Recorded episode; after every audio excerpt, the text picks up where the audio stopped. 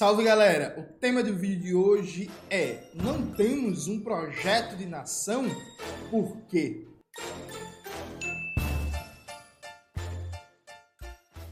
Antes de começar propriamente o tema do vídeo do canal, quero muito agradecer a você que ajuda a manter e melhorar nosso canal a partir do Apoia-se.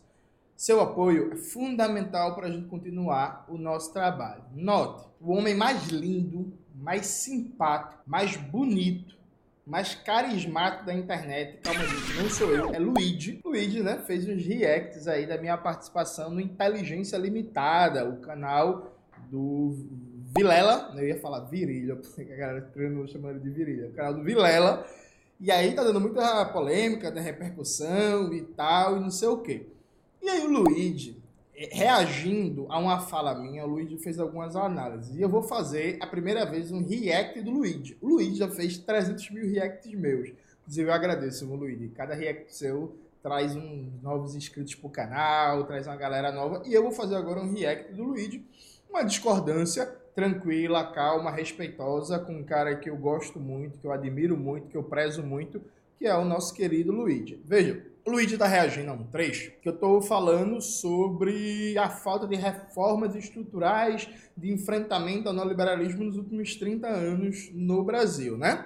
Aí vamos ver aqui o argumento que o Luigi coloca para a gente fazer um debate bem massa. Produzida a partir da exploração dos recursos naturais, não para as necessidades do povo trabalhador, mas para a exportação no mercado mundial e enriquecer meia dúzia de bilionário de barão. O que, é que a gente precisa? Olha lá, sobre o comentário dele das escolas lá, né? Mas não dá para fazer 100 mil casas em 4, 8, 12 anos. Isso precisaria ser um projeto de nação. E o próximo. Bom, isso é o que a gente estava discutindo ontem, né?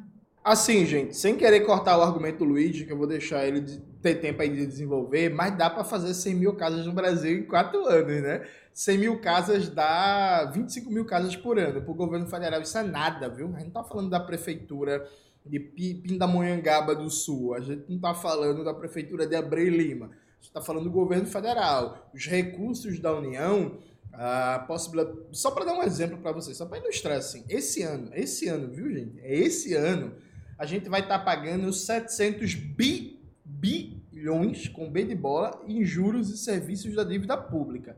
Isso é recurso suficiente para acabar com todo o déficit de moradia ou todo o déficit de creche no Brasil.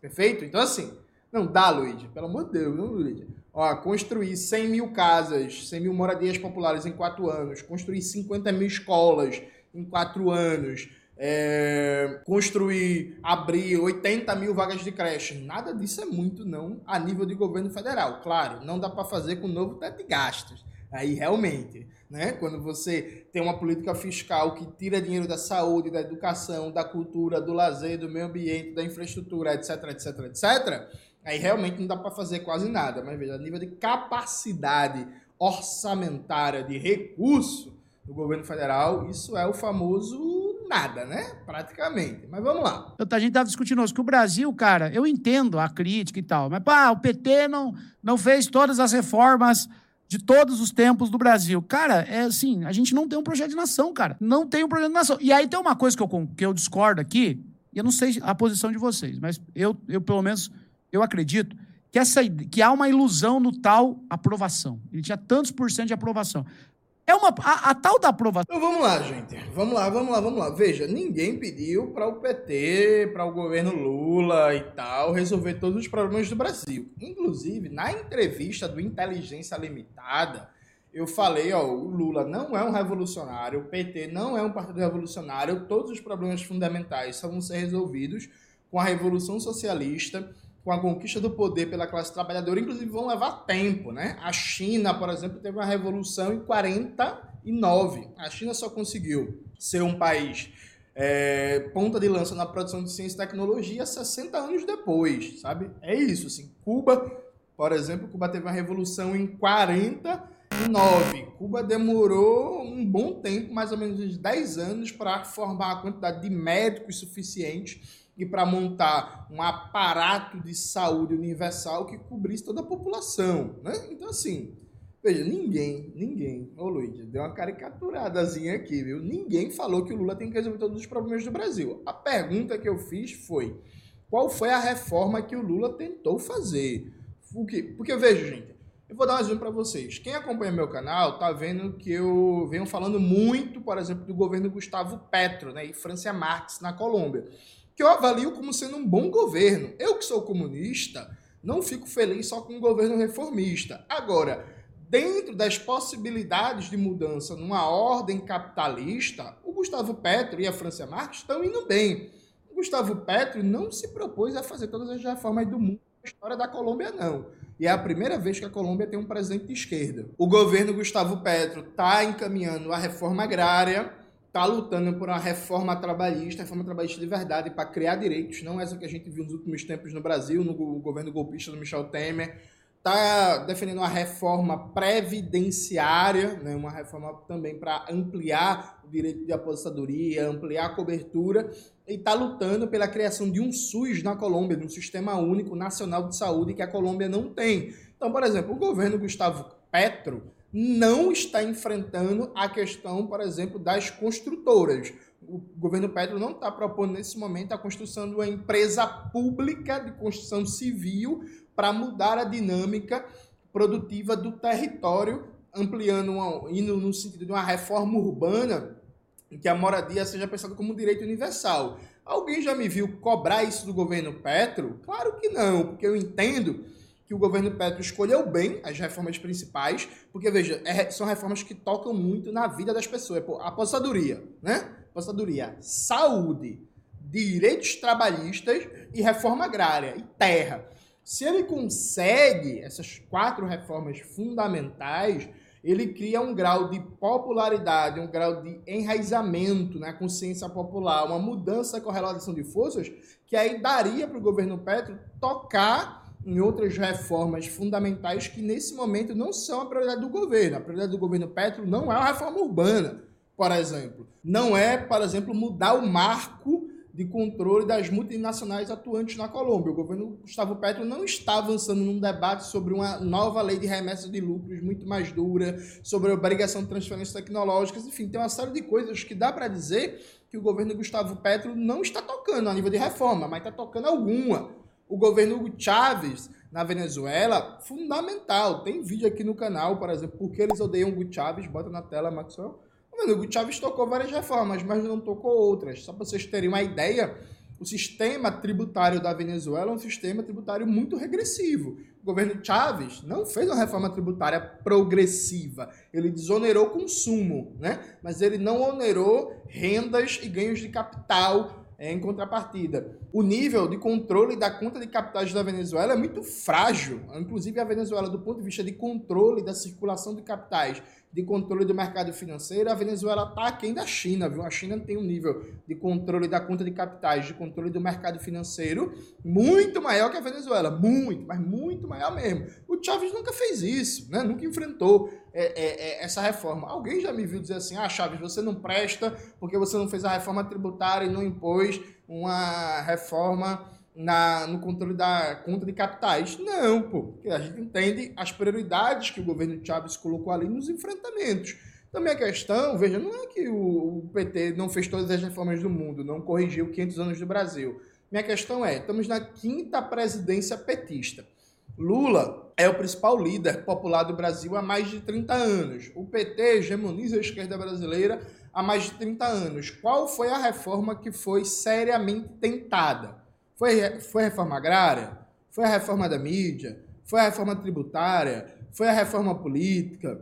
Sabe, tipo, foi reverter as privatizações de FHC? Foi fazer uma reforma tributária para ampliar direitos? Foi realmente universalizar o SUS e acabar com a mercantilização da saúde? Foi universalizar a escola básica digna, de qualidade para todas as crianças e adolescentes do Brasil, tipo no modelo CIEP? Foi universalizar garantir que todo jovem brasileiro e todo brasileiro que queira fazer universidade tenha acesso a uma universidade pública gratuita de qualidade, tipo assim, foi começar um novo processo de industrialização, de complexidade produtiva. Qual foi a reforma? Veja, não é política pública. No Inteligência Limitada, inclusive, Eu falei das políticas públicas importantes do PT. Eu falei do Bolsa Família, eu falei do Luz para Todos, eu falei da valorização do salário mínimo, eu falei da política de cisternas. Inclusive, toda vez que eu vou fazer uma análise sobre a popularidade do governo Lula, a popularidade do Lula do PT, eu falo dessas políticas públicas. Isso está muito bem debatido, por exemplo, no meu vídeo sobre junho de 2013 ser responsável pelo fascismo. Então, assim, ninguém está negando que teve políticas públicas importantes. Mas qual foi a reforma que foi tentada? Não é possível, gente, que em 30 anos, mandando na esquerda brasileira, já mandando na esquerda brasileira, não dá, não dá para tentar uma reforminha, uma, uma, uma, uma, uma, assim, só para a gente ter uma alegria, sabe? Ação, para mim, ela tá ligada à percepção das pessoas em relação à economia. Então, se ela está podendo comprar e gastar e ganhando bem, ah, tá bom governo. Isso não significa que essa aprovação popular seja uma carta branca para o presidente tomar determinadas atitudes. Não significa que a população iria apoiar o Lula, sei lá, passar uma, alguma coisa assim, tipo, ah, a partir de hoje está proibido o ensino privado no Brasil. Todo ensino é gratuito. Nossa, mas ele tem 80 e tantos por cento de aprovação popular. Cara, eu vejo que a aprovação, para mim, está ligado a pessoa em si. Pô, tá bom para mim? Então esse governo é bom, tá? Eu não, eu não vejo como assim, ah, o Lula tinha 85 poder, 85% de aprovação popular. Me pare, dá a entender que se o Lula quisesse fazer qualquer coisa, ele podia. Não é, pô. Né? Mas, enfim, volta, isso aí é um ponto. Voltando a, a coisa, eu acho que é isso, cara. o Brasil não tem projeto de nação, cara. Não tem. Então entra o PT, depois entra o Bolsonaro, depois entra o Temer, depois entra o Zema, aí depois entra o, o, o Ian Neves, e é cada um, cada um vai fazendo uma coisa, né? A gente precisa tomar o controle. Veja, gente, é, é, vou até abrir a tela, veja, não Luigi, é, mas muita gente no Twitter veio, inclusive, caricaturar esse argumento meu. E, gente, meu argumento é um argumento bem básico, viu? Vamos lá. Na ciência política, ficou célebre o argumento dos 100 primeiros dias de governo. Para quem não conhece a história, quem criou isso foi o Franklin Delano Roosevelt. É ele que deixou isso célebre. Qual é a ideia? É a ideia que um governo recém-empossado, né, que acabou de passar pelo teste das urnas, ele tem, ele carrega muita esperança, muita legitimidade. Então há uma possibilidade de você apresentar uma agenda para o país, uma agenda política, que políticas públicas, que reformas, que mudanças de marco estrutural você quer propor, e você tem muita legitimidade, muita força social, né, muito uma predisposição positiva da opinião pública. Esse argumento é um argumento que basicamente a correlação de forças institucional não é só dada pelo número de deputados e senadores que um partido político tem. Isso dá também pela capacidade de mobilização na sociedade, pelo debate, pela politização, pela circulação na opinião pública e por aí vai. Então, um governante que tem 80% de popularidade, o que, que significa ter 80% de popularidade? Significa várias coisas. Uma delas é que as pessoas que aprovam esse governo têm predisposição para ouvir esse governo e para querer que o que elas avaliam como bom continue. Então vamos imaginar que eu chego para Mirella, né? Pô, tem 80% de aprovação. Mirella minha aprova meu governo, né? Mirella tá feliz com o meu governo.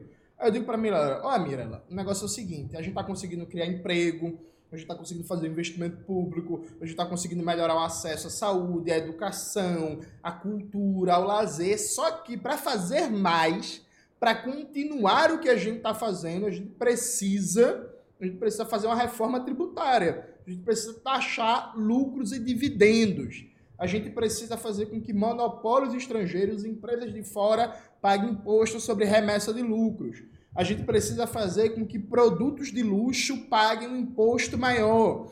A gente precisa fazer com que determinados processos de produção que trazem mais prejuízo ambiental paguem um pouco mais de imposto. E aí você faz o debate com a sociedade.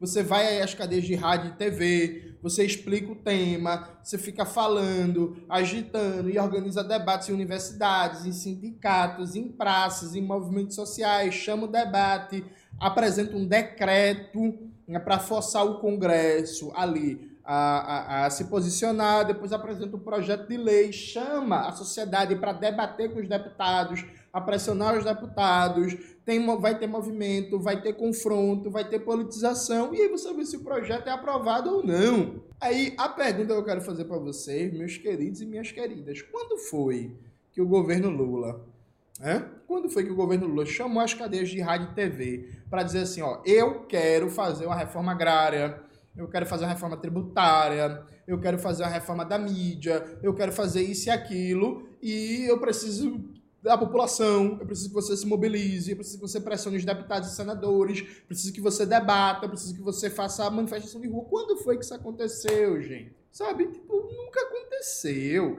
Então não é um cheque em branco. Ninguém acha que porque um cara tem 80% de popularidade, ele pode fazer tudo. Ninguém acha isso. Eu nunca disse isso. Isso não está dito no podcast. O que está dito, e aí me diga se, se isso não é verdade, que é uma figura que tem 80% de popularidade, ela tem condições de comprar um debate político e ganhar a opinião pública nas instituições, mudando a correlação de forças nas instituições. E eu faço uma provocação. Então quer dizer que é isso? Quer dizer que um presidente com 80% de aprovação não pode mudar nada só porque ele não tem maioria no Congresso. Então, gente, como eu sempre digo, é melhor a gente morrer. É isso, gente. A gente não vai conseguir. Veja, não estou nem falando de revolução. Estou nem falando de revolução. Estou falando o seguinte: veja. A gente nunca teve maioria no Congresso. E com esse sistema político, a gente nunca vai ter. E fazer uma reforma política que mude o sistema político já é uma reforma. Então, vocês estão dizendo, por premissa, né? Vocês não falando pro Luigi, falando pro, inclusive muita gente que me criticou por essa fala. Então vocês estão dizendo, por premissa, aqui para mim, que não dá para fazer reforma nenhuma. Veja, não estou falando de revolução. Não dá para fazer reforma nenhuma. É isso. Porque tem maioria, porque tem minoria no Congresso. É isso, perfeito. Então o que, que vocês estão dizendo é que a gente vai passar o resto da vida e a gente nunca vai ter reforma urbana, a gente nunca vai ter reforma agrária, a gente nunca vai ter uma escola digna, universal, a gente nunca vai ter um SUS foda que funcione de verdade, sem precarização e tal. A gente nunca vai ter transporte digno, a gente nunca vai erradicar o desemprego, a gente nunca vai erradicar a fome, a gente nunca vai conseguir fazer nada a não ser um governo que melhore um pouquinho aqui, que melhore um pouquinho ali. É isso, gente. É melhor morrer. Vocês, vocês entendem? Se, ó, ou, ou a gente morre ou a gente começa a pegar em armas agora. É isso. Se não dá para fazer nada, se não dá para mudar nada, não é isso, não dá para fazer nada, não dá para mudar nada, ou a gente decide que é melhor morrer, ou então desistir da política e cuidar da vida, né? E, sei lá, tenta trabalhar, se fuder, é, estourar as costas, ter burnout, tentar ter uma condição financeira um pouquinho melhor, ou a gente vai pegar em armas amanhã, dar tiro nos outros, levar tiro para ver se consegue alguma coisa.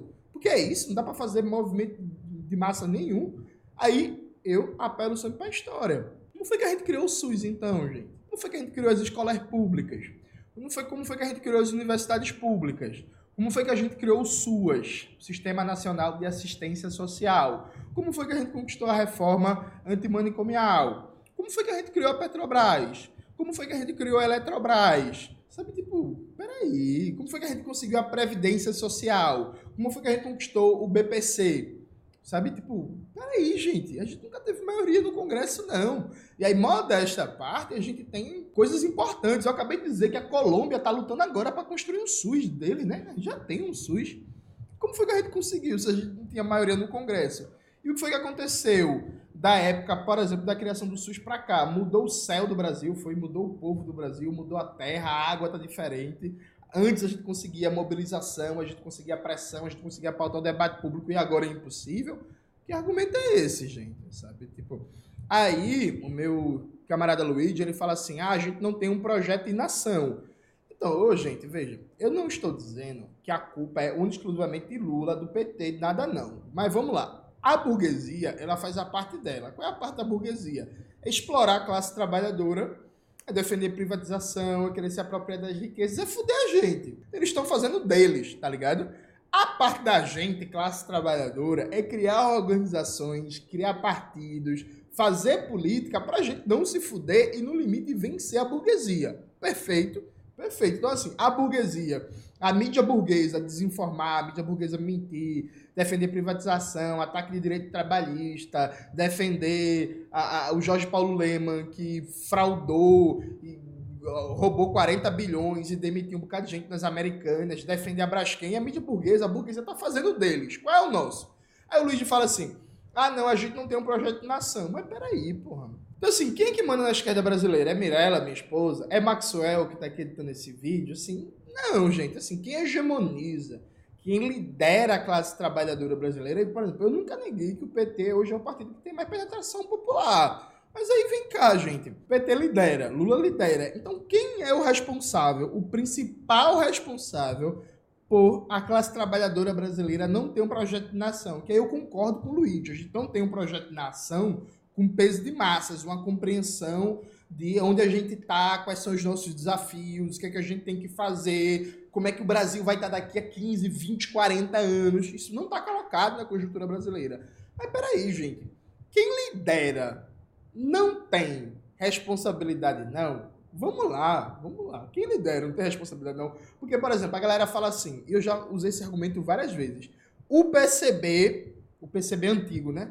É um dos principais responsáveis pelo golpe de 64, porque não preparou a classe trabalhadora para a resistência. Eu vejo, eu concordo porque o PCB era o partido mais forte da esquerda marxista, comunista, na classe trabalhadora antes do golpe. Se a gente não estava preparado para o golpe, levou um golpe de otário, sem nenhuma capacidade de resistir, tem responsabilidade sim do PCB. Que a gente tem que cobrar a responsabilidade de quem lidera, porque veja, é muito gostoso esse negócio. Eu vejo muito isso em todos os movimentos estudantil, movimento sindical, na política eleitoral. É muito gostoso ser líder, né? Porque o líder manda, o líder decide, o líder é o mais adorado, o líder é o que tem mais espaço e tal. Não, beleza, todo mundo quer ser líder, mas o líder não tem responsabilidade, não. É igual no futebol. No futebol, por exemplo, se Messi joga mal, não é que é culpa sozinha de Messi. Mas a gente vai dizer assim, porra, Messi, tu é o líder do time, tu é o melhor jogador do time e tal. Não é isso? Para política é a mesma coisa. A, existe a classe trabalhadora. Quem é que hegemoniza a classe trabalhadora? Quem é a organização mais forte da classe trabalhadora? É Lula e o PT, né? Aí a gente não tem um projeto de nação, a classe trabalhadora não tem uma compreensão hoje, nem na perspectiva revolucionária, na perspectiva reformista mesmo. Tipo, o que é que a gente vai fazer para erradicar o analfabetismo? Vamos pensar assim, no, nos próximos 10 anos. O que a gente vai fazer para erradicar o analfabetismo, para universalizar a moradia popular, para acabar com o déficit habitacional, para universalizar o acesso à água potável, para universalizar o saneamento básico, para acabar de ver com a fome fazendo a reforma agrária. Assim, quais são, qual é o, projeto que o Brasil quer ser em 10 anos? Isso não está colocado. Essa responsabilidade é centralmente de quem, gente? Aí eu faço uma pergunta para vocês do fundo do meu coração. Do fundo do meu coração, assim. Eu fico emocionado. Vocês acham que o nosso companheiro Luiz Inácio Lula da Silva tenta politizar o povo?